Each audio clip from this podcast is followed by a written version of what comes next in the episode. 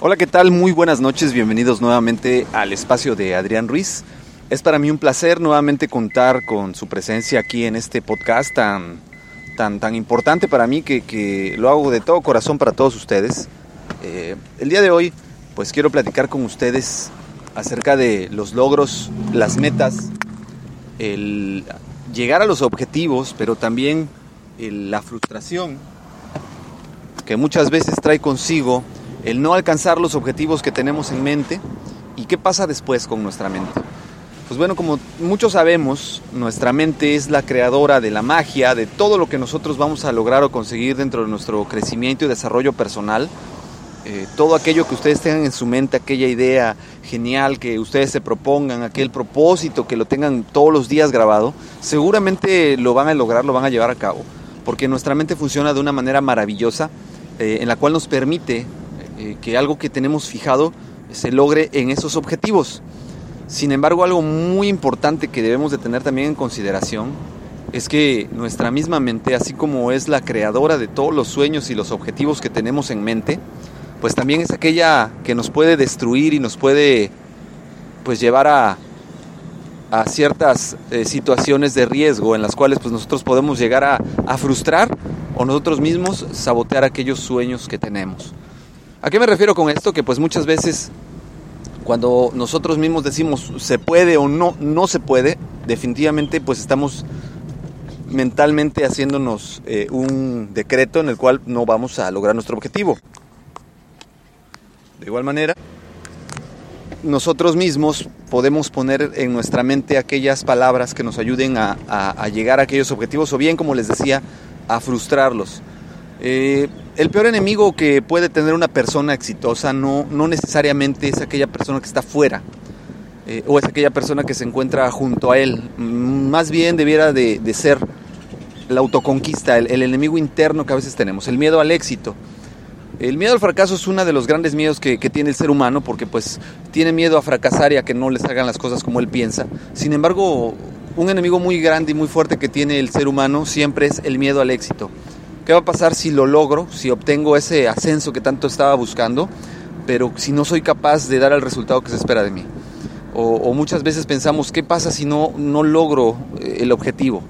Muchas veces debemos de pensar que, que, se puede, debemos de tener la fe y la esperanza de que todo puede ser posible y es lo que ha logrado que la humanidad, que el ser humano a través de tantos años, de tantos siglos, pues haya salido adelante, haya logrado invenciones que realmente son sorprendentes, eh, ha logrado eh, pues éxitos tan grandes como el ir a la luna, el haber logrado inventar máquinas como la máquina de vapor, como el coche, la combustión interna, etcétera.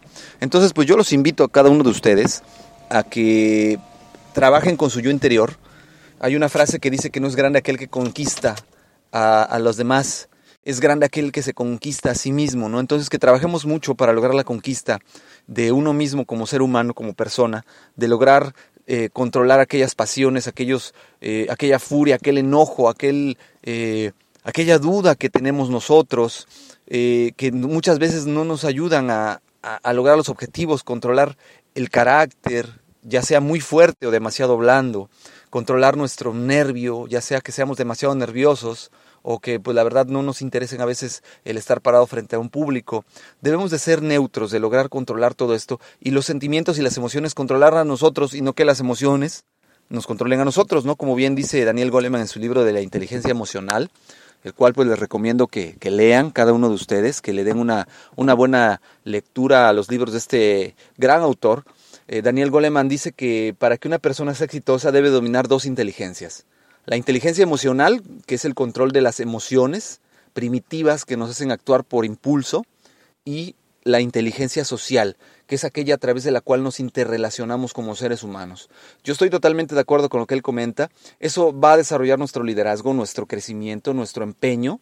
Y pues estoy seguro que si empezamos a trabajar con eso ahorita que estamos en la segunda mitad de este 2017, muy seguramente cuando estemos ya a finales de este año, pues todos aquellos propósitos que tengamos se van a, a- lograr.